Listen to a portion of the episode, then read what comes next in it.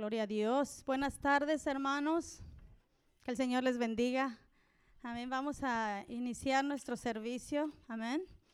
Si pueden entrar los que están allá afuera, por favor, y sean bienvenidos a la casa de nuestro Dios. Amén. Es un privilegio eh, venir y servir al Señor, ¿verdad? Es un privilegio estar de pie también porque creo que a lo mejor algunos no, no se levantaron, ¿verdad? Hoy. Ah, pero Dios es bueno, ¿verdad? Con nosotros Él ha sido fiel y bueno, así es que le damos la bienvenida a cada uno de ustedes y que hoy dispongamos nuestro corazón, amén, a alabar al Señor. Ese es uno de los propósitos, ¿verdad? Que el Señor quiere que nosotros vengamos a sus pies a, alabarle, ¿verdad? Aquí estamos como pueblo, amén. Y vamos a, pues bienvenidos, bienvenidos sean todos, amén. Todos eh, vamos a, a iniciar. Permítame un momentito. Ok. Ah, vamos a este antes de. Quisiera que abrieran sus Biblias en el Salmo 145. Amén. Vamos a leer unos versículos.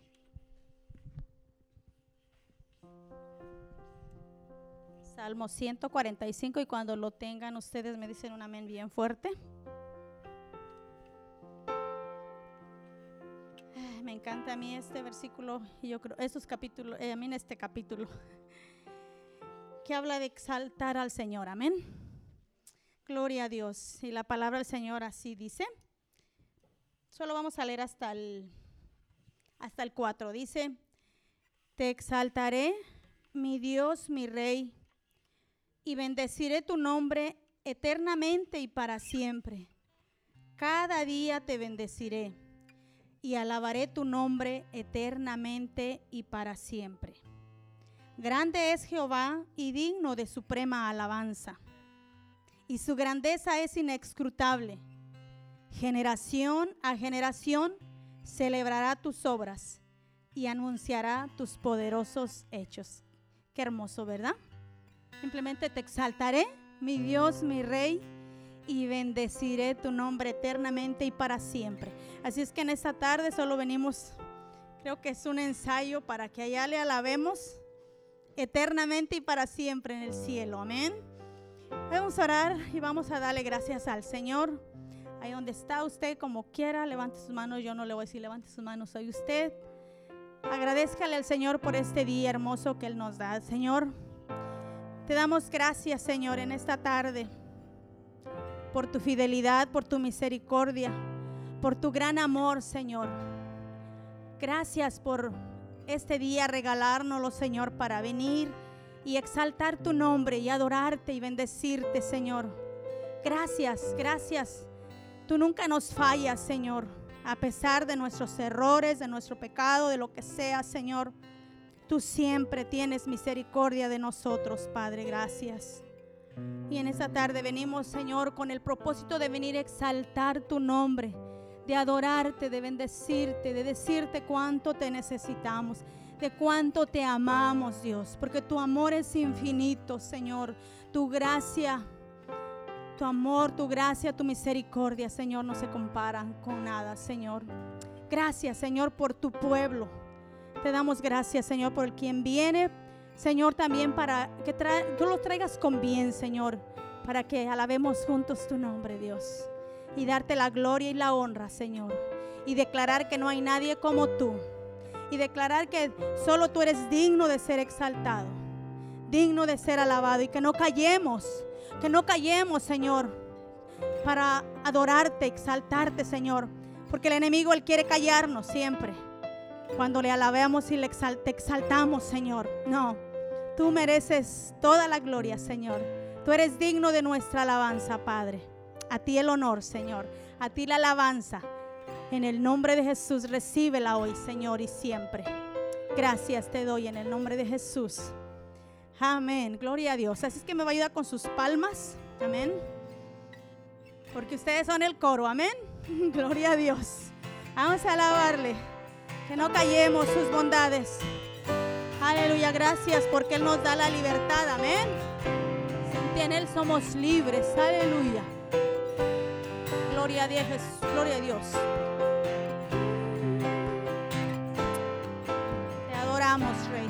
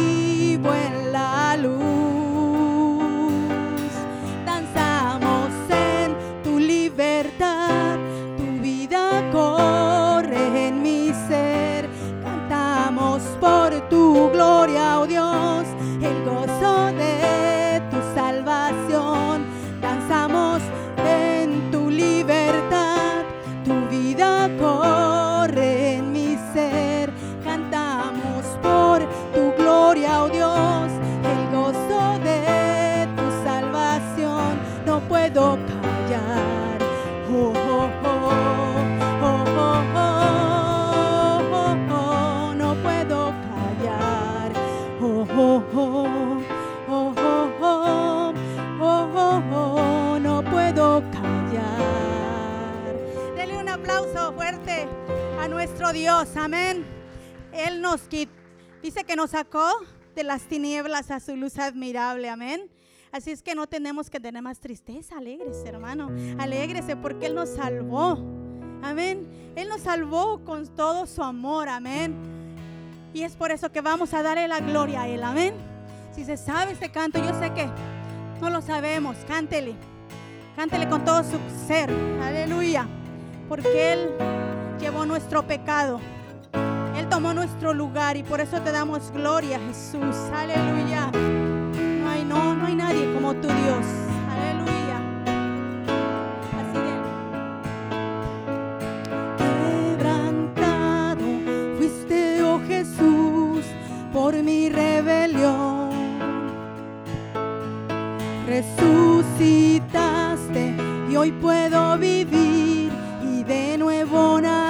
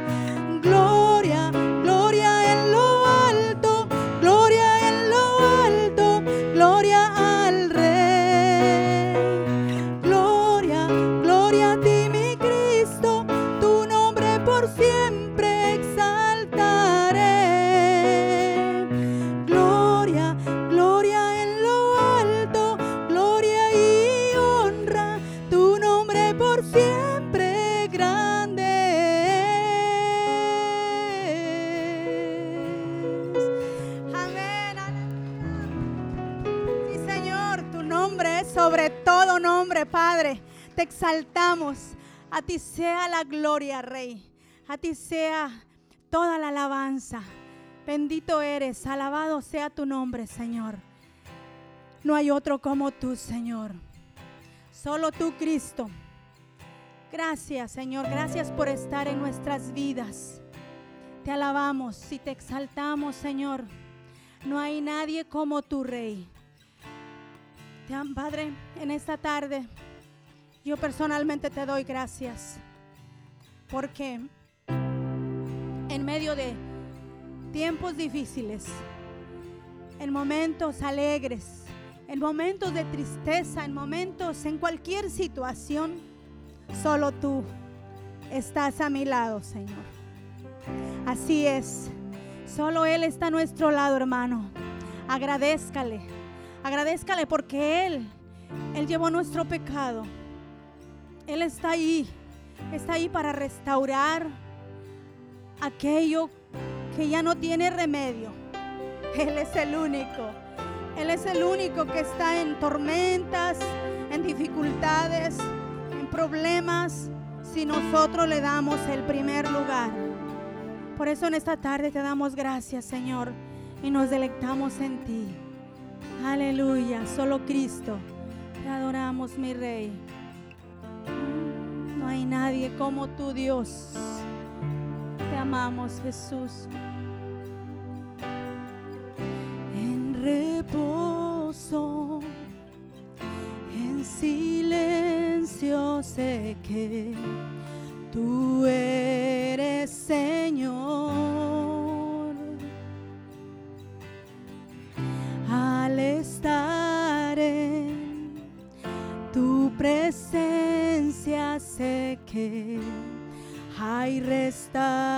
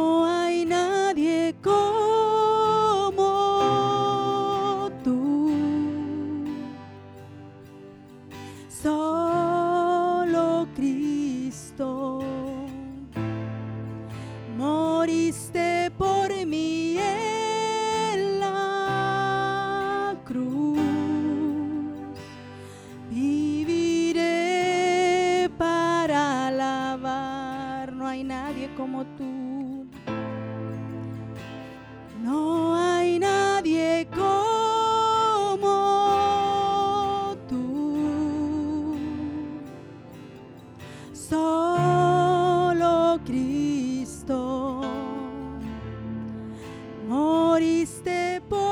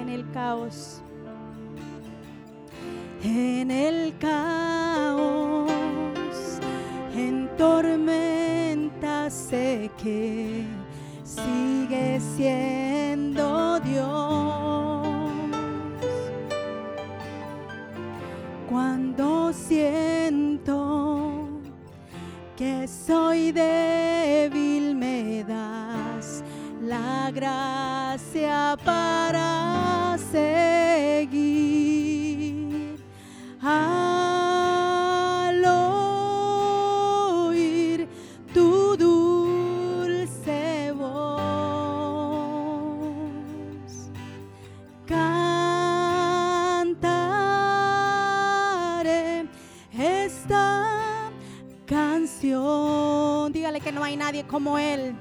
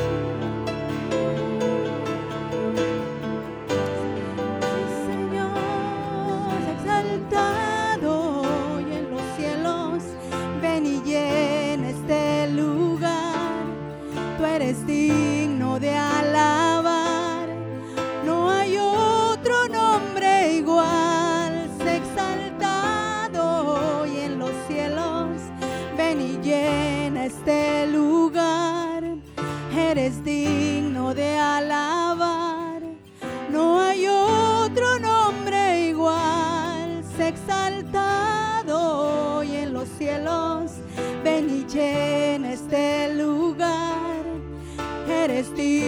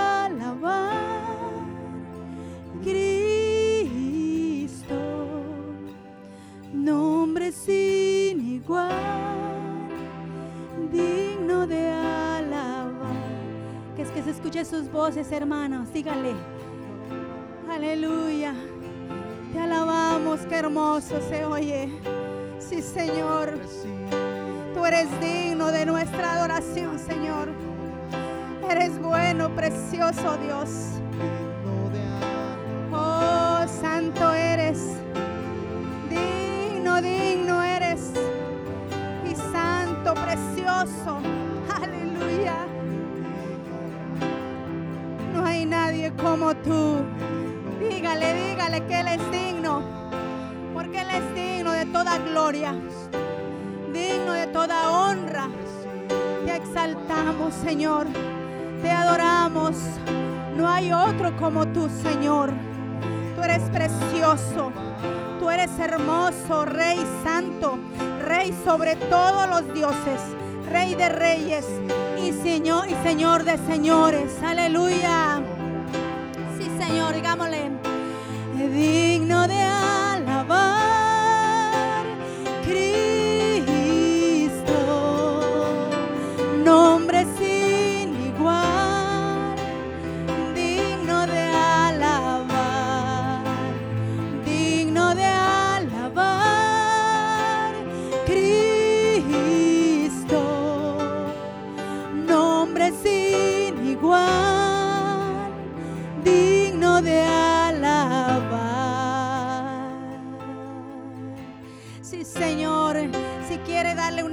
aplauso muy fuerte a Dios, dígale que con esos aplausos Él es digno. Aleluya. Te exaltamos, Señor. Tú eres bueno. Tú eres maravilloso, Señor. A ti sea siempre la gloria y la honra, Señor. Bendito y alabado sea tu nombre por siempre, Señor. Aleluya. Gracias, gracias por permitirnos decirte que eres digno, Señor. Amamos tu presencia, Dios. Gracias, Dios. Gracias. Precioso eres.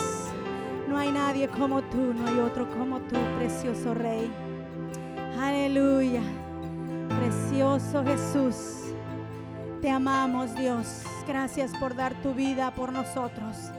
Por eso estamos tan agradecidos, Señor, por lo que tú haces en nuestras vidas y por lo que tú seguirás haciendo, Señor. Tú seguirás trabajando nuestras vidas, Señor. Queremos que tú seas más en nosotros y que nosotros menguemos, Señor. Que siempre te demos toda la gloria. Que siempre te demos toda la alabanza, todo el honor. Recíbela, Señor. Es desde nuestro corazón te decimos que te amamos, papá. Gracias por ser nuestro Padre, por ser nuestro amigo, por ser todo para nosotros, Señor. Por eso te exaltamos en esta tarde y te damos gracias, Señor. Gracias, bueno y maravilloso Rey. Oh, no hay nadie como tú, papito. Mi alma te exalta y me rindo a ti, Señor. Quiero que nuestra alabanza, Señor, sea como un perfume a tus pies, Señor. Gracias, Señor,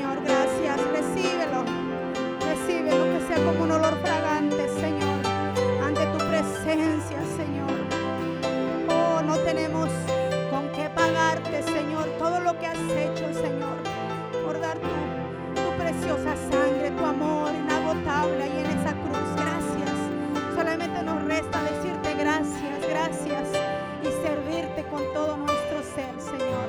Te exaltamos, Señor. Aleluya. Tú eres bueno, Dios. Te exaltamos, amado Dios. Gracias, Señor. Gracias. No sé que no, no nos, nos quedan palabras, amén, para poder expresarle a nuestro Rey lo que Él hace por nosotros, amén. Y de esa manera vamos a, a darle gracias con nuestras ofrendas, con nuestros diezmos, amén, porque Él siempre, siempre ha sido fiel. Nunca nos ha fallado, nunca nos fallará, amén. Él nunca nos falla, amén. Bendecimos su nombre y vamos a, a pasar las ofrendas, por favor. Le damos gracias a Él. Gracias, Padre. Gracias, bendice estas ofrendas, Señor, que tu pueblo va a dar, Señor. Sabemos que es un agradecimiento, Señor, es por lo que tú nos das. Te amamos y te bendecimos, Señor. Recibe que sea usado para lo que se tenga que usar, Señor, para la obra tuya, Señor. Y te honramos, te decimos que tú eres digno. Agrádate, Jesús. Gracias, Señor. Digno de alabar, Cristo, nombre sin igual, digno de alabar, digno de alabar, Cristo, nombre sin igual, digno de alabar, digno de alabar, Cristo, nombre sin igual, digno de alabar. Aleluya, gracias Señor. Te exaltamos en esta tarde, gloria a tu nombre. Te bendecimos, Señor, pues a Él sea la gloria y la honra. Amén. Amén. Bendícelo con un aplauso otra vez. Yo creo que. Él es merecedor de alabanza. Amén. Aleluya. Gloria a Dios. Le dejamos el lugar a nuestros hermanos. Amén. Gracias, hermana Mari, por ese momento de alabanza y adoración que ha sido para nosotros. Yo no sé cómo usted se siente, pero para mí estar en la presencia del Señor y alabarle es algo especial. Ah, bienvenidos familia a este su nuevo ah, domingo, ¿no? A ustedes ven que hay alguien ausente entre nosotros y quiénes son. Nuestros pastores, les extrañamos, ¿verdad? Pero ellos están ahora en, en ah, conferencia. Están en conferencia, entonces estamos nosotros aquí, pero no estamos solos, ¿sabe? Está el Padre, el Espíritu Santo, el Padre, el Hijo y el Espíritu Santo con nosotros. Y para comenzar, yo quisiera saber si hay alguien que nos visita por primera vez, que por favor levante sus manitos, quiero ver. por aquí tenemos visita, bienvenidos entre nosotros en nombre de nuestros pastores Johnny y Diana Martínez. Y por acá también, por acá, bienvenidos también. Bienvenidos en nombre de nuestros pastores. Sean bienvenidos entre nosotros. Y también quiero decirles que es un gozo estar en la casa del Señor, ¿cierto? Claro que sí es un gozo estar en la casa del Señor. En esta tarde pues tenemos unos pequeñitos anuncios que ustedes ya lo saben, pero hay que bueno recordarlos. Para los que no saben, es nuevo, pero para los que ya saben, ya los recordamos. Entonces, primero quiero eh, decirles que el campamento de verano para nuestros niños, y vamos a ver si por ahí nos, nos, pasan ahí la, la, la, la, la slice, ¿verdad? Por acá. Aquí está para el, el campamento de verano para nuestros niños, que es de 4 a 6 grado.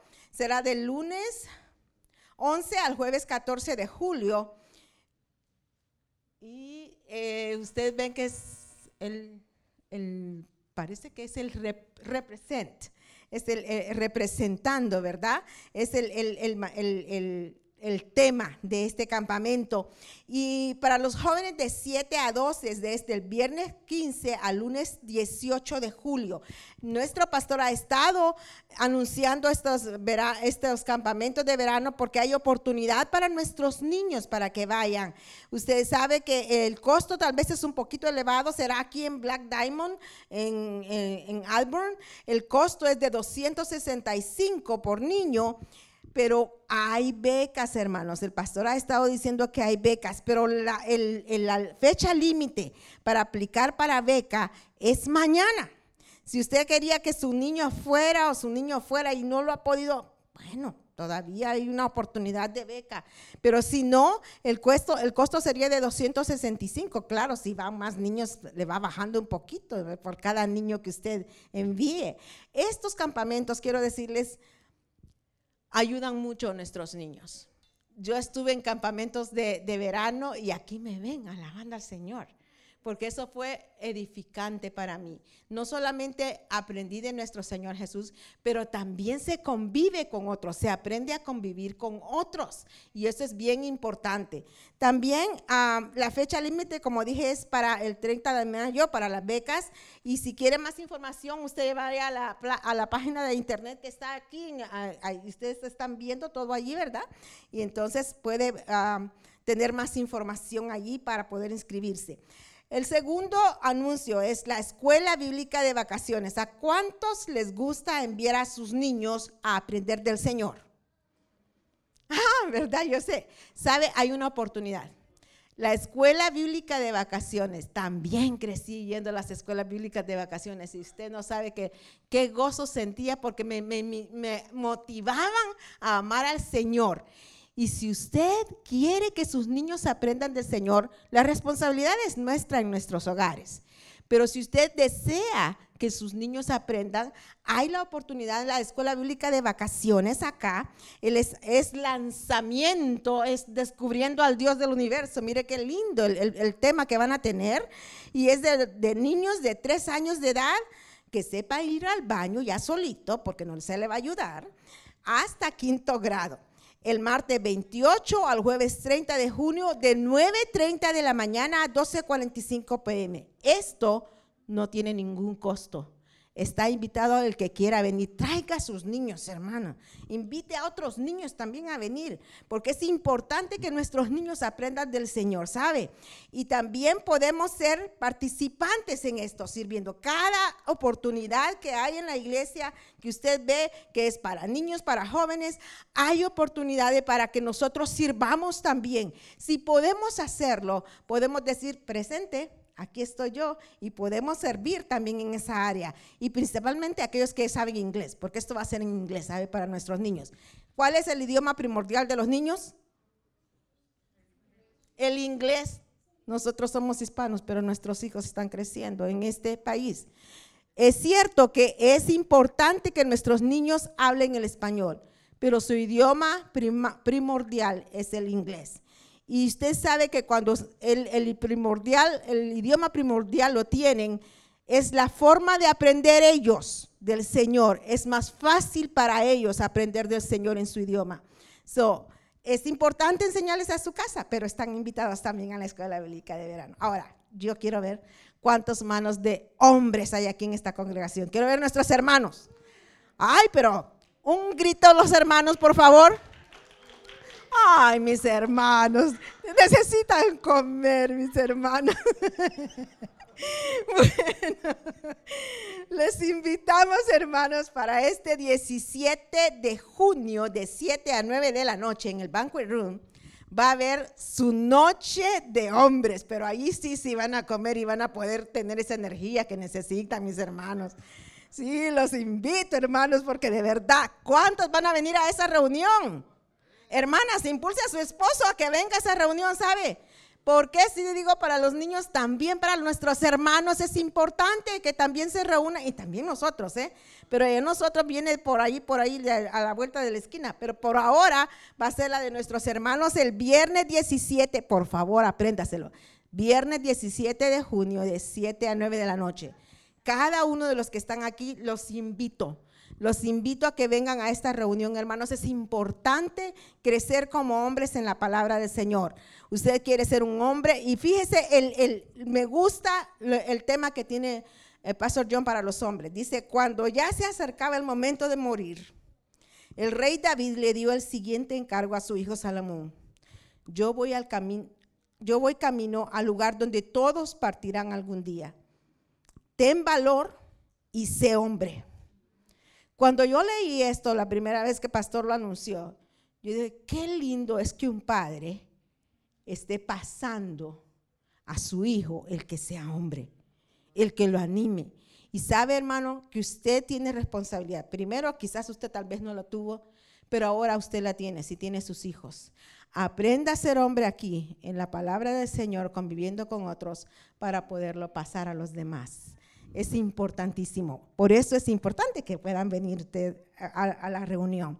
siendo un hombre de Dios, es lo que, dice, lo que Dios dice que es ser un hombre. No lo que usted dice, sino que lo que Dios dice que es ser un hombre. Estos son los anuncios que tenía, pero también tenemos otro anuncio.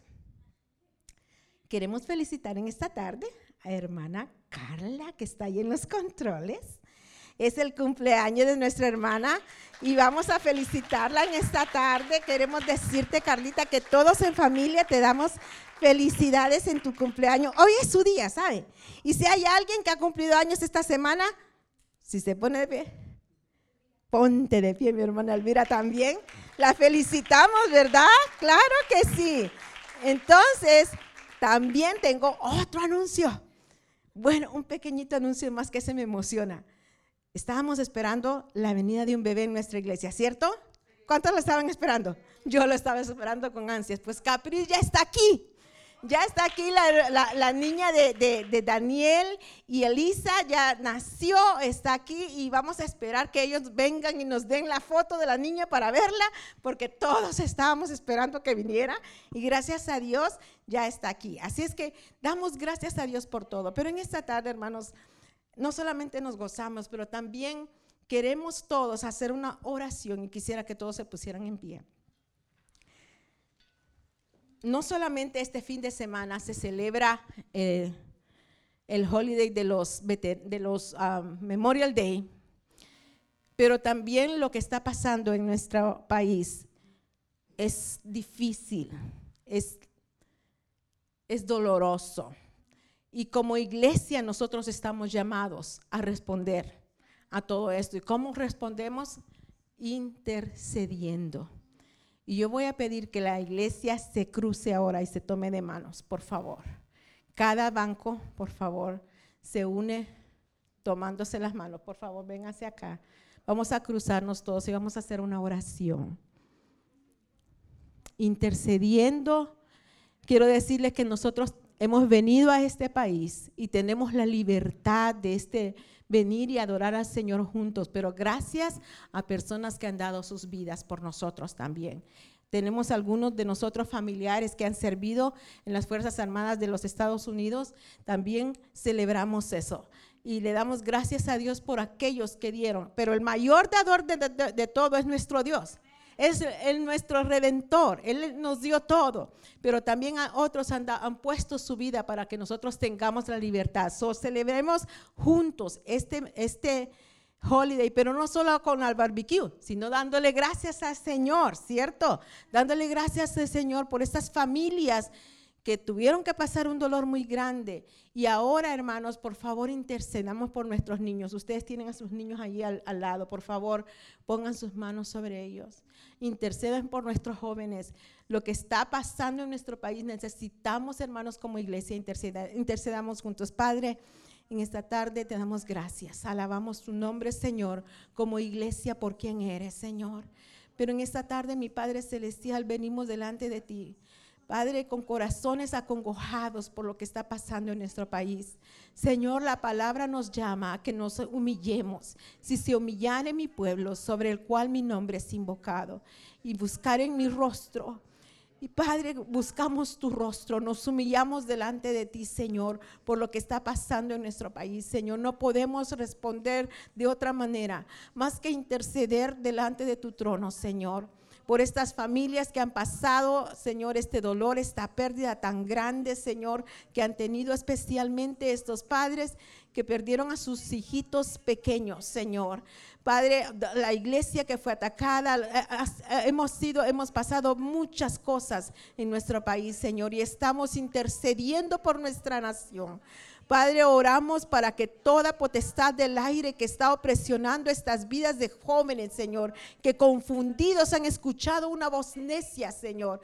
Te pedimos en el nombre de Jesús, Señor, que todo eso sea atado en los aires en el nombre de Jesús, Señor. Y que como iglesia nosotros intercedamos por nuestros niños, por nuestros jóvenes, por todos aquellos, Señor, que están en las escuelas, en las universidades, en, en las iglesias aún, Señor. Padre, gracias te damos por tu protección sobre nosotros, por tu sangre preciosa. Señor, nosotros sabemos que si morimos vamos contigo, Señor. Pero sabemos, Señor, que estamos dependiendo también de ti. Señor, por consuelo, por fuerza, Señor. Yo te pido en esta tarde por estas personas que están, han pasado por este trágico incidente en sus vidas, Señor. En el nombre de Jesús intercedemos. Intercedemos también por aquellos que dieron su vida, Señor, por las familias de aquellos que dieron su vida, para que ahora nosotros tengamos la libertad, Señor, de adorarte y tener esta libertad de, reunirnos, Señor, que no todos la tienen, Señor. Gracias por esas familias que ofrendaron sus hijos también. Y como memoria, Señor, a ellos también. Gracias, Señor, por lo que hicieron por nosotros, Señor. Gracias por esta gran nación que nos ha recibido. Gracias, Señor, por el privilegio de alabarte todos juntos. En el nombre de Jesús intercedemos. También intercedemos por la clase que va a ser dada a nuestros niños, Padre, en el nombre de Jesús y por la palabra que va a ser ah, compartida en esta tarde, en el nombre de Jesús. Amén. Pueden sentarse, hermanos, y ahora con nosotros nuestro hermano David Cardona, mi esposo, para compartir la palabra.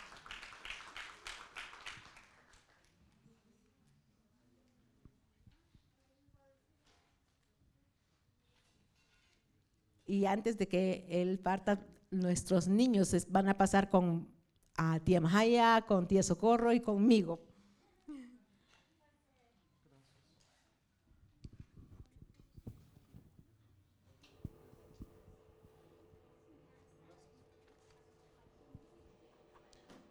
Gloria Señor. Gloria Señor.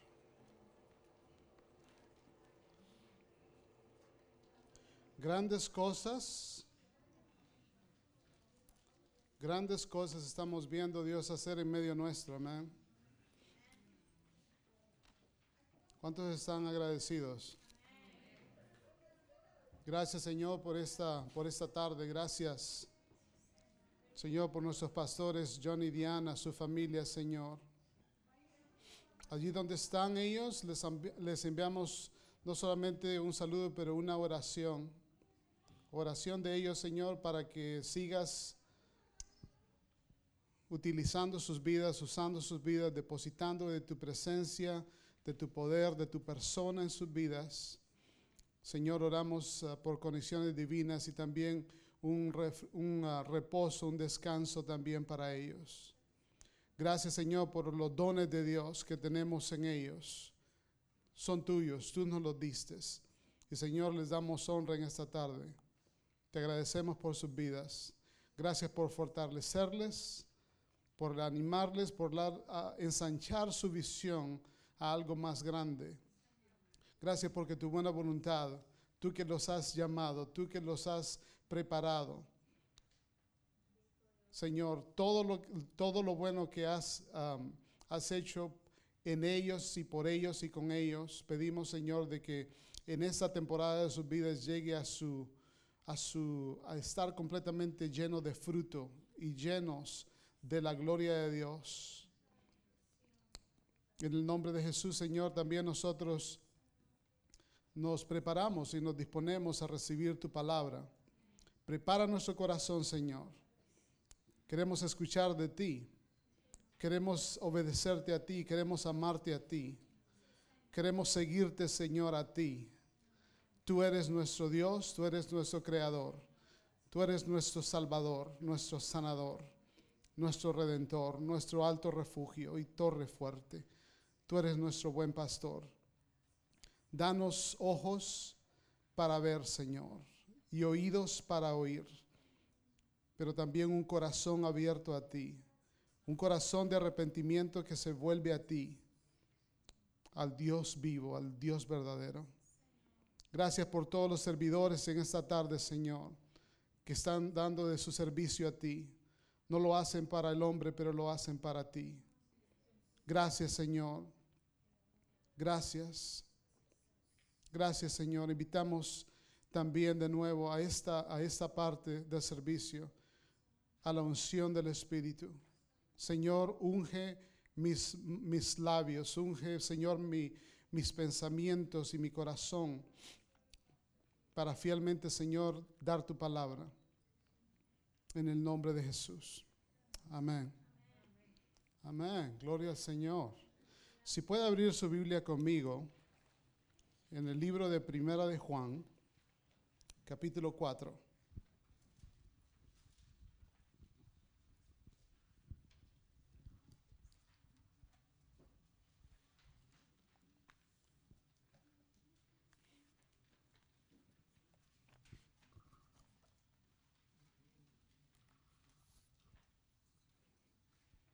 Hace unos, hace unos meses atrás tuve la oportunidad de, compartir la palabra de Dios y estuve hablando acerca del temor de Dios. Y am, de los pocos años que tengo de seguir al Señor, pensé de que no encontraría un tema o una verdad más grande que eso. Pero yo, yo creo que he encontrado uno más grande que ese. Y por eso quiero hablar acerca, quiero compartir con ustedes acerca del amor de Dios.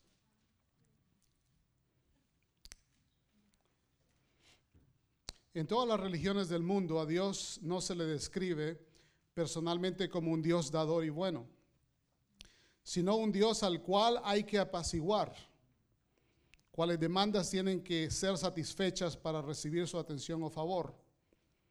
El cristianismo ofrece un retrato completamente diferente.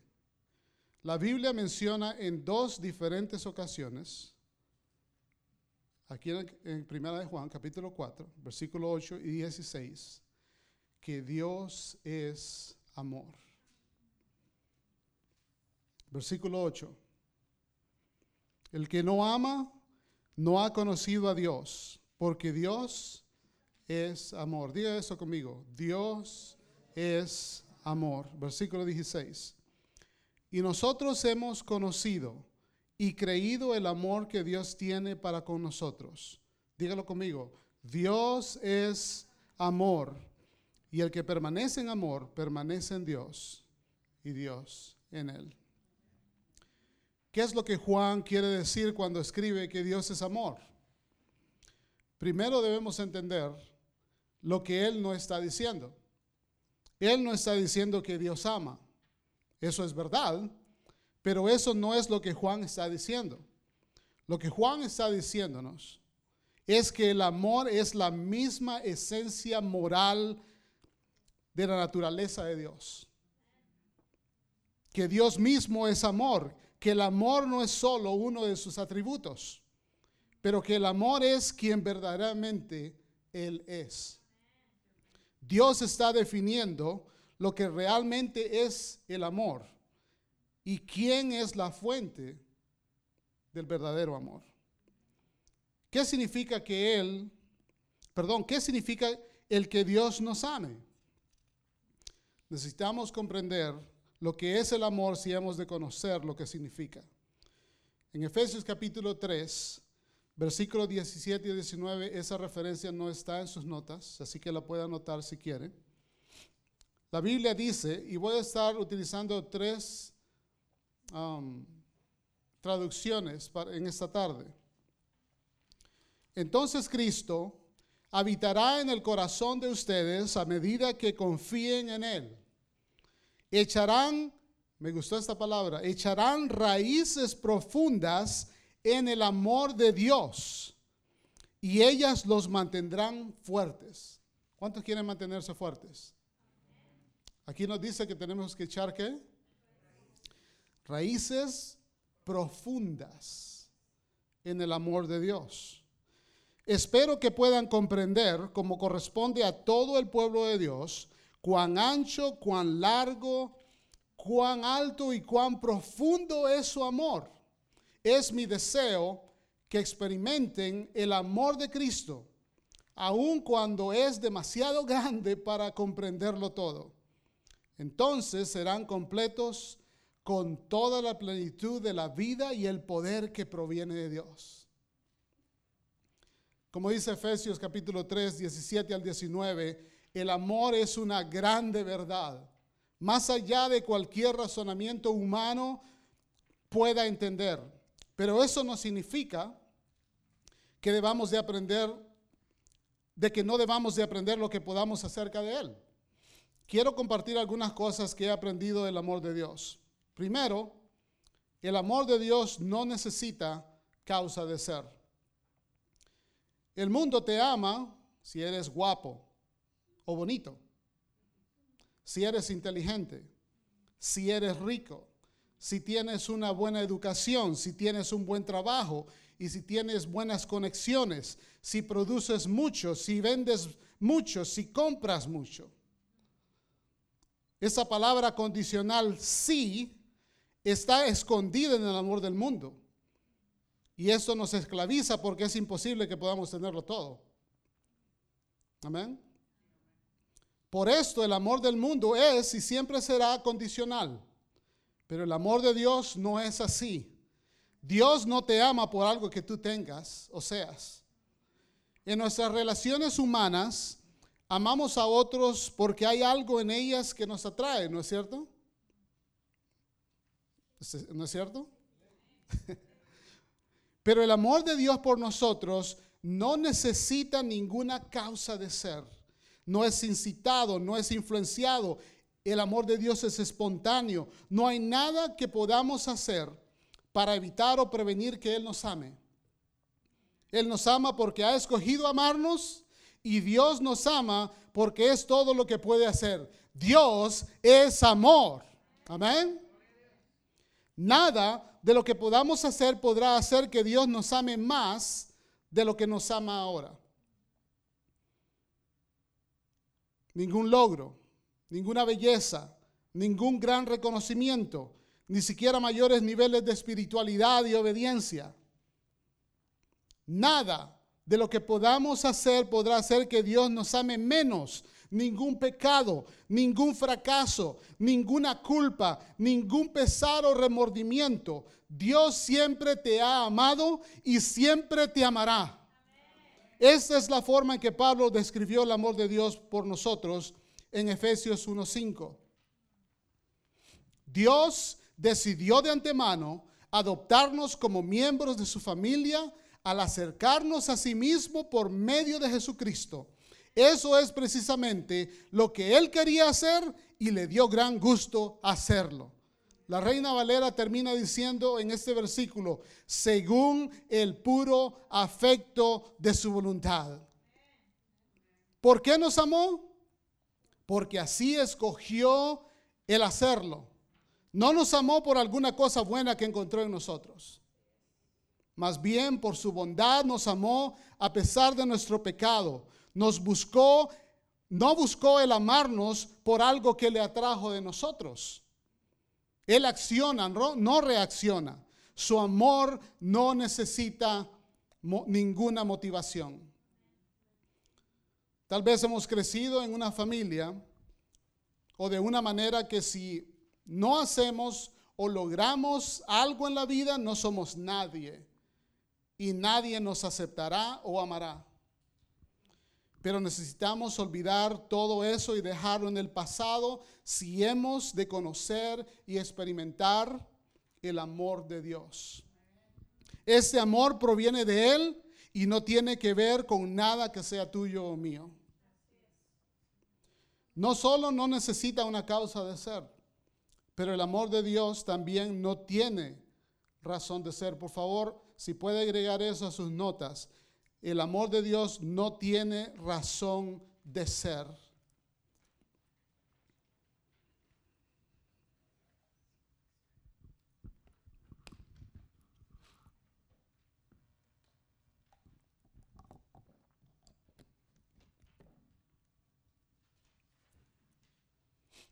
Desde el principio del jardín del Edén no hubo ninguna razón desde la, de la perspectiva humana para Dios amar a Adán y a Eva después de desobedecer y pecar voluntariamente. Ninguna razón para cubrir sus pecados con la piel de un animal sacrificado. Tampoco no hubo ninguna razón para Dios salvar a Noé con su familia del diluvio y total destrucción. Pero si usted lee ese pasaje, dice, pero Noé halló gracia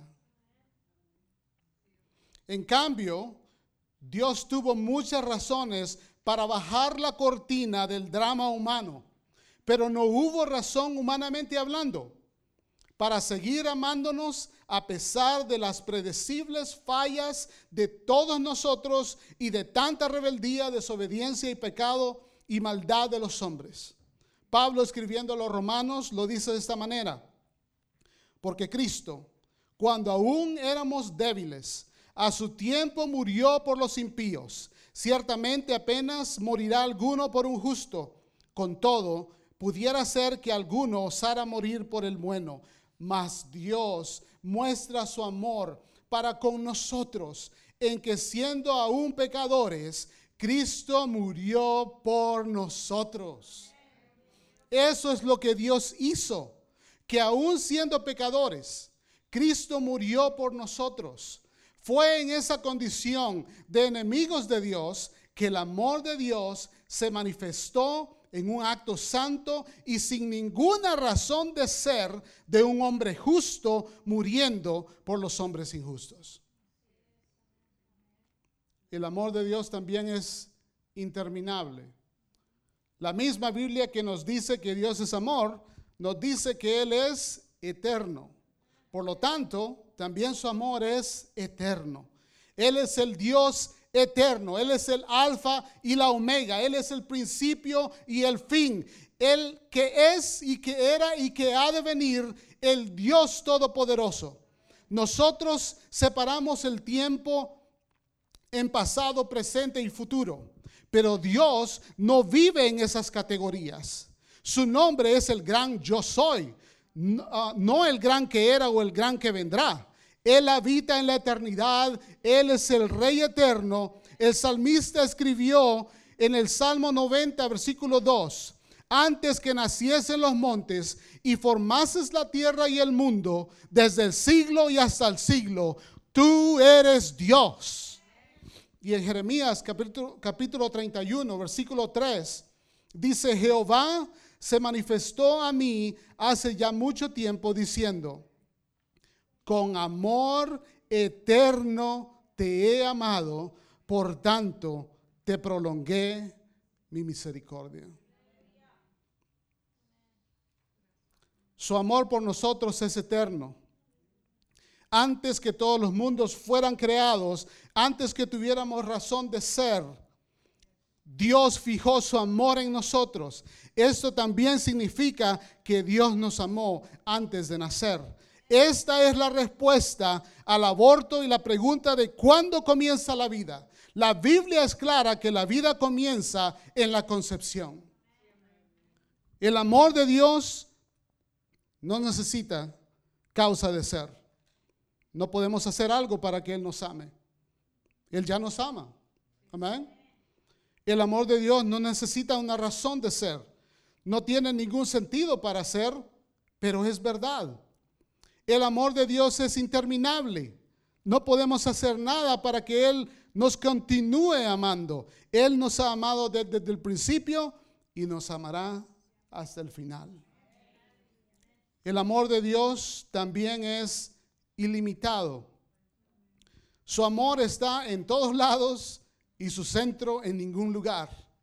Él llena los cielos y la tierra con su presencia. En segunda de Crónicas capítulo 6, versículo 18, la Biblia dice, "¿Pero es realmente posible que Dios habite en la tierra entre seres humanos? Ni siquiera los cielos más altos pueden contenerte." mucho menos este templo que he construido. Y Pablo reconoce que Dios no está lejano de cada uno de nosotros. En Hechos capítulo 17, versículo 27 al 28, dice, su propósito era que las naciones buscaran a Dios y quizá acercándose a tientas lo encontraran. Aunque Él no está lejos de ninguno de nosotros, pues en Él vivimos y nos movemos y existimos. Como dijeron algunos de sus propios poetas, nosotros somos su descendencia. A donde Dios está, también está su amor. Permítame ilustrar esta verdad en uno de los salmos más hermosos y poderosos que conocemos. Y voy a cambiar una palabra en varias ocasiones para Voy a sustituir la palabra, una palabra por la palabra amor. En el Salmo 139, comenzando el versículo 7. ¿A dónde me iré de tu amor? ¿Y a dónde huiré de tu amor? Si subiera a los cielos, allí está tu amor. Y si en el Seol hiciere mi estrado, he aquí, allí tu amor está.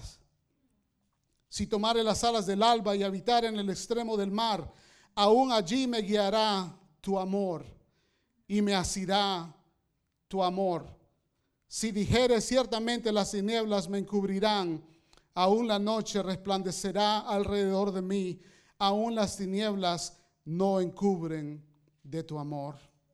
Y la noche resplandece como el día, lo mismo te son las tinieblas que la luz. ¿A dónde podemos irnos para escondernos del amor de Dios? No hay ningún lugar, porque Dios es amor y Dios está en todos lados. No hay ninguno de nosotros que haya o pueda empujar el amor de Dios fuera del lugar, pero el decir de nosotros es, Dios no puede seguir amándome después de lo que hice. ¿Cuántas veces hemos dicho eso en nuestro corazón? ¿Cuántas veces hemos permitido pensar de esa manera? Es porque nuestra experiencia humana nos ha enseñado que hay límites al amor.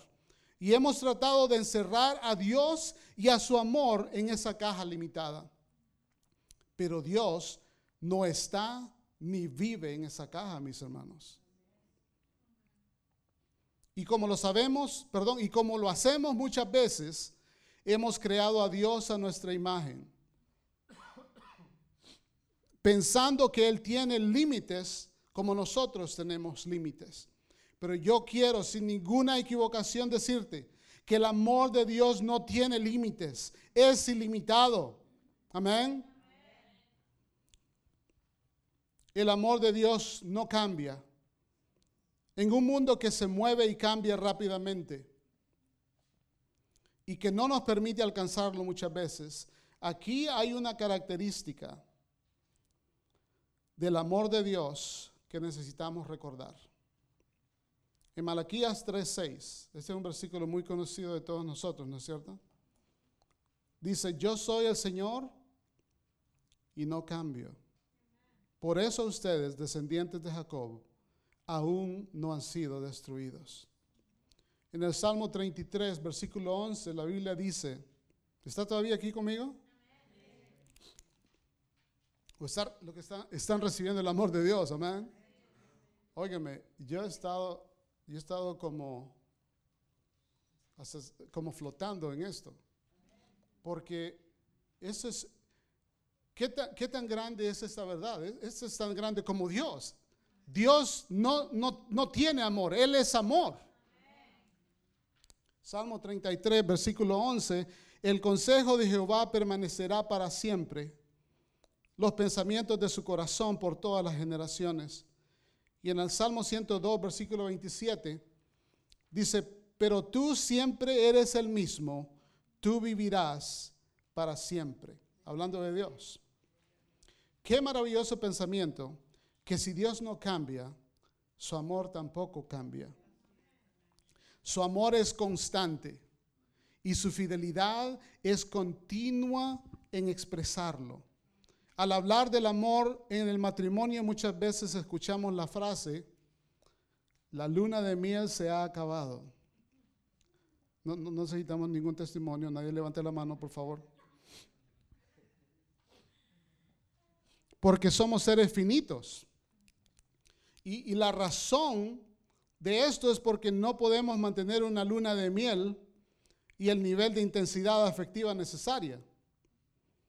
No podemos percibir y reconocer las irritaciones que vienen con la familiaridad a largo plazo. ¿Cuántos pueden decir amén? No podemos mantenernos buenos mozos y en, en, una buena forma todo el tiempo. No podemos crear nuevas cosas para mantener la relación fresca. Pero Dios dice que se regocijará sobre nosotros como el esposo se regocija por su esposa. En Isaías 62, 5. Y ese, tampoco no está en sus notas, si quiere anotarlo. Isaías 62.5. Dice, tus hijos se dedicarán a ti, oh Jerusalén, como un joven se dedica a su esposa. Entonces Dios se regocijará por ti como el esposo se regocija por su esposa. ¿Cuántos esposos hacen esto? Unos tres nada más.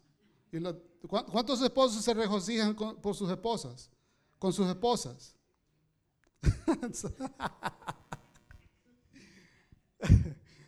¿Sabe que yo no estoy aguantando a mi esposa, estoy disfrutándolo?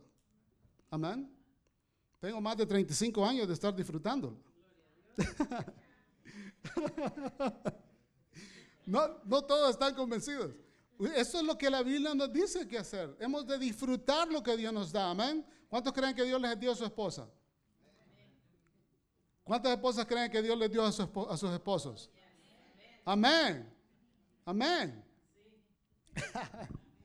Gloria a Dios.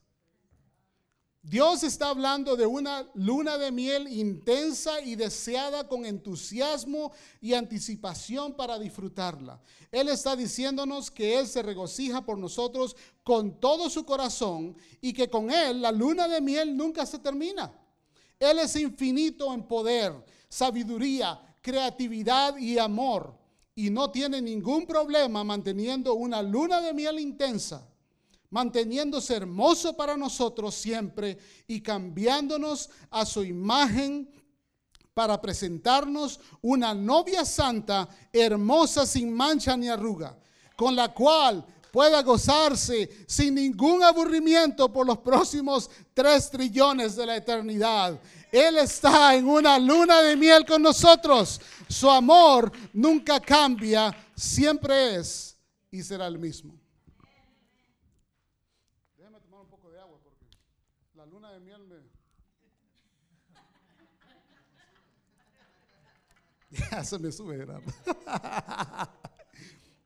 Óigame, eso, eso tiene que cambiar nuestra forma de pensar acerca de nuestro ma- matrimonio, ¿no es cierto? Porque la relación de Dios con nosotros es comparada a la relación de Cristo con su iglesia, ¿no es cierto? ¿Cierto?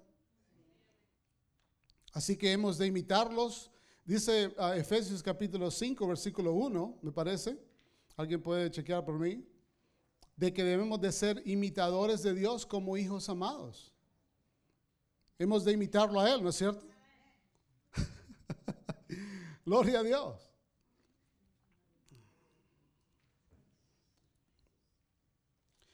Al final de su ministerio terrenal, el amor de Jesús fue probado por las profundas decepciones de sus discípulos.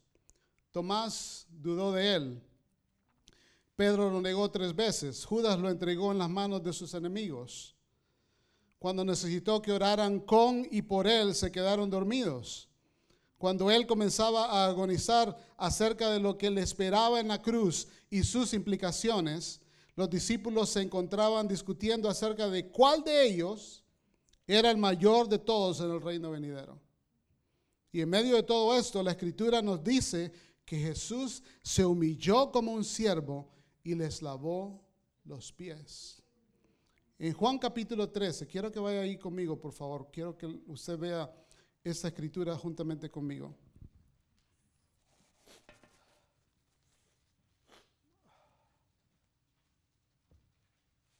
Juan capítulo 13, versículo 1. ¿Ya están ahí todos conmigo?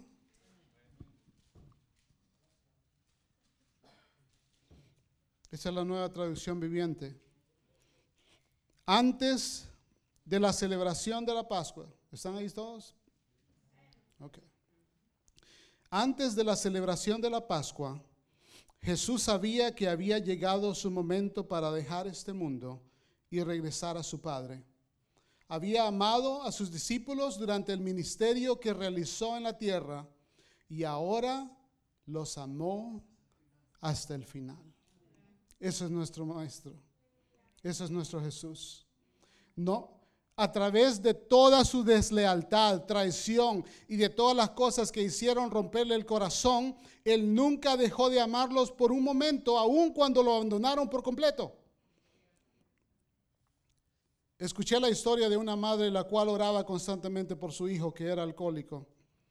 Un día después que el hijo llegó ebrio a la casa y se fue a dormir, en medio de la noche el padre se despertó preocupado por no hallar a su esposa a su lado y comenzó a buscarla, solo para encontrarla en el cuarto del hijo. El esposo le preguntó, mi amor, ¿qué haces aquí? A lo cual la esposa contestó, ¿ves? Él no me deja amarlo cuando está despierto. Por eso tengo que amarlo cuando está dormido. Y yo quiero decirte que Dios te ama cuando estás despierto, cuando estás dormido. No importa la condición en que te encuentres, Él nunca deja de amarnos. También el amor de Dios no es complicado. ¿Sabes, ¿sabes cuál es el mensaje de la Biblia? Déjame, déjame cantártelo.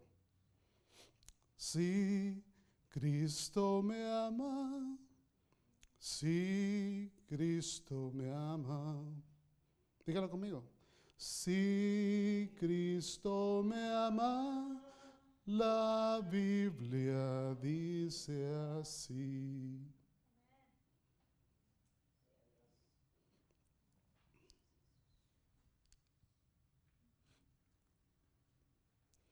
Si todas estas descripciones del amor de Dios son ciertas y lo son, entonces la pregunta obvia es, si Dios es amor, ¿a quién Dios ama? Primero la Biblia nos dice que Dios ama a su Hijo. En dos distintas ocasiones, en Mateo capítulo 3, versículo 17, y capítulo 17 de Mateo, versículo 5, Dios expresa su amor por su propio Hijo en el bautismo de Jesús y en el monte de la transfiguración se oyeron estas palabras desde el cielo. Este es mi Hijo amado en quien tengo complacencia. Piensen un momento en eso, por favor. Antes que Jesús comenzara a ministrar, antes de hacer cualquier milagro, Dios declaró su amor por su Hijo. Y eso es lo que también usted y yo como padres debemos de hacer por nuestros hijos, hermanos. Antes de que ellos hagan algo, tenemos que expresarles y darles nuestro amor. Ese es el ejemplo que, de nuestro Padre para su propio Hijo Jesucristo.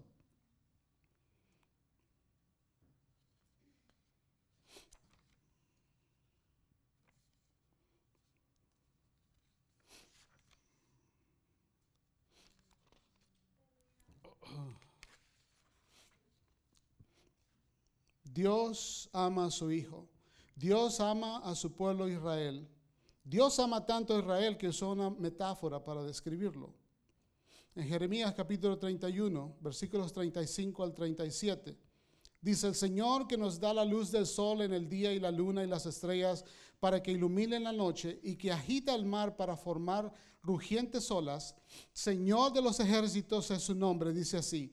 Si yo rechazara a mi pueblo Israel, sería como si abrogara las leyes de la naturaleza. Así como es imposible que alguien logre medir los cielos y explorar los cimientos de la tierra, también es imposible que yo piense en desecharlos para siempre por causa de sus graves faltas.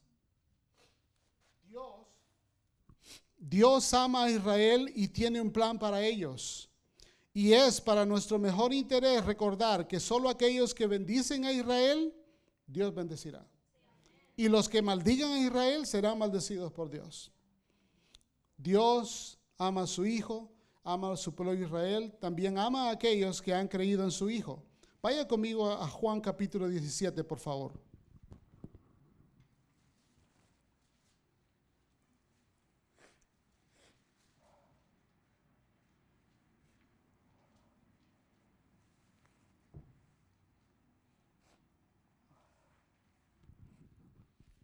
Dios ama a aquellos que han creído en su Hijo. Él tiene un amor especial para ellos. Dios nos ama de la misma manera en que ama a Jesús. ¿Están en Juan capítulo 17? Versículo 23. Yo estoy en ellos y tú estás en mí. Que gocen de una unidad tan perfecta que el mundo sepa que tú me enviaste y, lo, y que los amas tanto como, como me amas a mí. Wow, este pensamiento es, pero piense por un momento. Dios te ama a ti tanto como Él ama a Jesús. Eso es lo que está diciendo, ¿no es cierto? ¿Lo lee conmigo? ¿Lo leyó conmigo? Dios te ama a ti tanto como ama a Jesús. ¿Cuánto Dios ama a Jesús?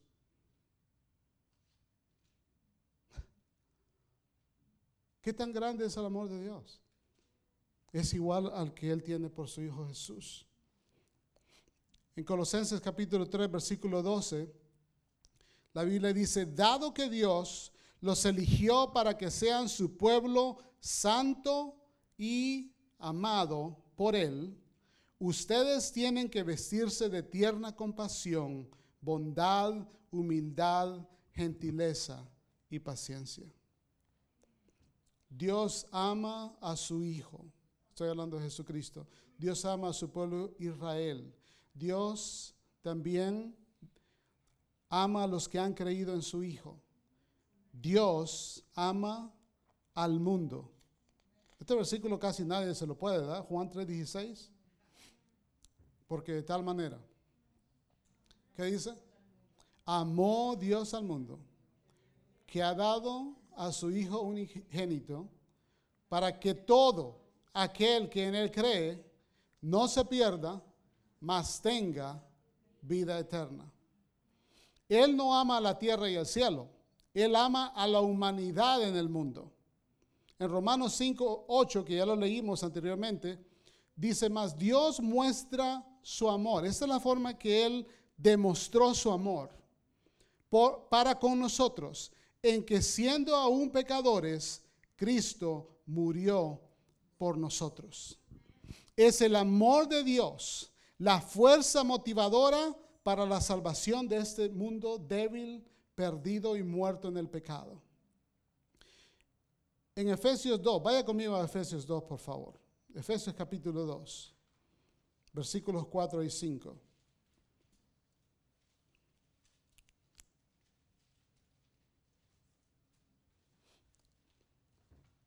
Yo creo que queremos cantar ese, himno otra vez, ¿verdad? Sí, Cristo me ama. Ah, quizás al final lo cantamos otra vez. ¿Qué le parece?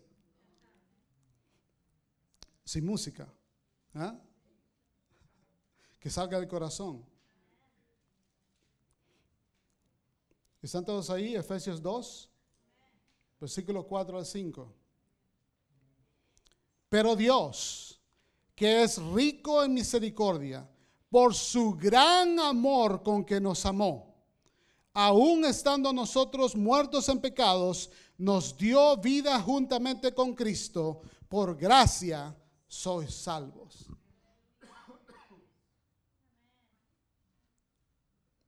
Dios ama a su Hijo Jesucristo. Dios ama a su pueblo Israel. Dios ama a los que han creído en su nombre. Dios ama al mundo. Pero el más importante de todos es, Dios te ama a ti. Dios te ama con un amor que no tiene un principio y no tiene un fin.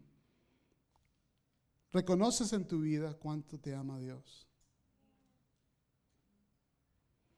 Él te ama más de lo que yo podría expresártelo. Y Él no solo nos ama cuando las cosas van bien.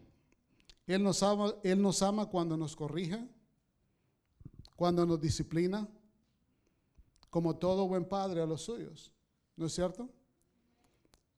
Déjeme hacer un paréntesis acá. Usted como buen padre corrige a sus hijos, ¿no es cierto? No, cinco quizás. Usted como buen padre corrige a sus hijos, ¿no es cierto? Eso lo hemos aprendido de quién? De Dios. Él nos corrige, nos disciplina. No importa qué edad tengamos. ¿Sabe, que para con Él nosotros estamos, cuando en, Primera de Juan, una palabra que a mí no me gusta eh, este, utilizar diminutivos, palabras diminutivas, por ejemplo, eh, el pancito, ya, gracias madre. No digo el pan, el pancito es algo pequeñito, ¿no? Pero, pero en la escritura, en, en Juan específicamente, Juan utiliza esta palabra una y otra vez, refiriéndose a nosotros. Él nos llama hijitos. No, no hijos, hijitos. Y una de las razones por las cuales Él nos llama hijitos es que para Dios, eso es lo que tú eres. Tú eres su hijito. Tú eres su hijita. Tú eres un pequeñito. ¿Qué tan grande es Dios? ¿Qué tan grande es su conocimiento? Comparado a nosotros. Nosotros somos unos chiquititos. Somos sus hijitos. No importa cuánto conocimiento podamos adquirir en esta, en esta tierra. Comparado con el conocimiento de Dios, somos unos pequeñitos. Pero Él nos ha llamado sus hijitos. Amén.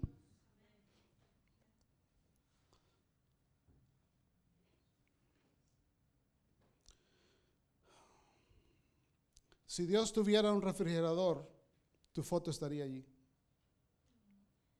Si tuviera una billetera, tu foto estaría adentro. O una cartera, ¿no? Billetera, porque... no. Te enviaría flores cada primavera con un amanecer cada mañana. Cuando quieras hablar, Él siempre está dispuesto a escucharte. Él podría vivir en cualquier lugar del universo, pero ha escogido vivir en tu corazón. Y el regalo que te envió para lo que nosotros hemos llamado Navidad, que te envió a Belén, demuestra cuánto él, cuánto amor él tiene por ti y por mí. San Agustín, una de las cosas que dijo, dijo, Dios te ama como si fueras la única persona en el mundo. Y Él ama a todos de la misma manera que te ama a ti. Aidan Wilson Tozer dijo, el amor de Dios es una de las grandes realidades del universo, un pilar sobre el que descansa la esperanza del mundo. Pero también es algo personal, es algo íntimo. Dios no ama a las poblaciones, ama a las personas. No ama a las masas, sino a los hombres. Y por supuesto las mujeres también están incluidas ahí. Amén. San Agustín también dijo, Dios nos ama a cada uno de nosotros como si fuera uno, uno solo de nosotros. Y esa no está en sus notas, pero esta es por Charles Morrison. El amor de Dios no es un mero sentimiento sentimental, es poder redentor. Para aquellos de nosotros que hemos olvidado de esta gran verdad, podemos tomar un baño espiritual en el amor de Dios. Y para aquellos que todavía no han recibido su amor, aceptando al Señor Jesucristo para llegar a ser parte de la amorosa familia de Dios, puedes creer que Dios te ama y decir gracias, Señor, por amarme quiero recibir ese amor aceptando al Señor Jesucristo. Levantando tu mano, voy a hacer esta pregunta. ¿Has recibido este amor que Dios tiene por ti?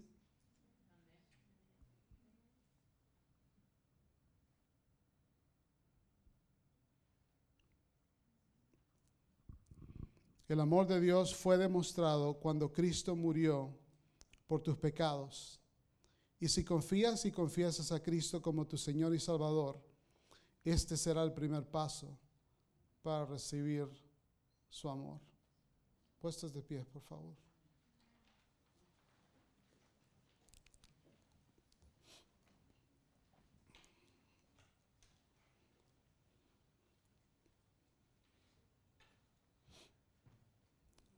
Cantemos juntos de nuevo ese, ese coro, por favor. Si Cristo me ama, si Cristo me ama, si Cristo me ama, la Biblia dice así. ¿Cuántos necesitan responder a este amor en esta tarde? ¿Necesitas recibir el amor de Jesucristo? En esta tarde levanta tu mano, ahí donde estás.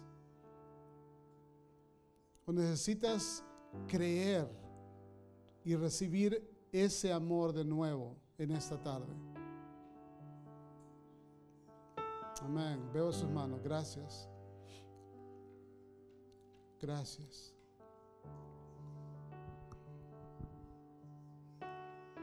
Gracias Señor por tu amor. Gracias Señor por haberlo no solamente demostrado, pero gracias por expresarlo. Gracias por seguir dándonos de tu amor. Tú nunca, Señor, te cansarás de amarnos. Gracias por habernos amado eternamente y para siempre. Señor, yo pido que en esta tarde cada uno de mis hermanos y hermanas, cada uno de los amigos y amigas que están acá, que necesitan recibir de tu amor, Señor, lo reciban con un corazón sencillo como un niño, como una niña. Y puedan, Señor, experimentar tu amor, tu amor que es eterno, tu amor que es más grande que todo el universo, que todo lo creado. En el nombre de Jesús, Señor, gracias. Gracias por tu amor. Gracias por hablarnos en esta tarde de tu amor. Lo creemos y lo recibimos en el nombre de Jesucristo nuestro Señor. Diga eso, diga, diga eso conmigo. Yo creo y recibo el amor de Dios en mi corazón, en mi vida, en esta tarde. En el nombre de Jesucristo, mi Señor y mi Salvador. Amén. Amén. Dios les bendiga. Vayan en la paz de Dios. Vayan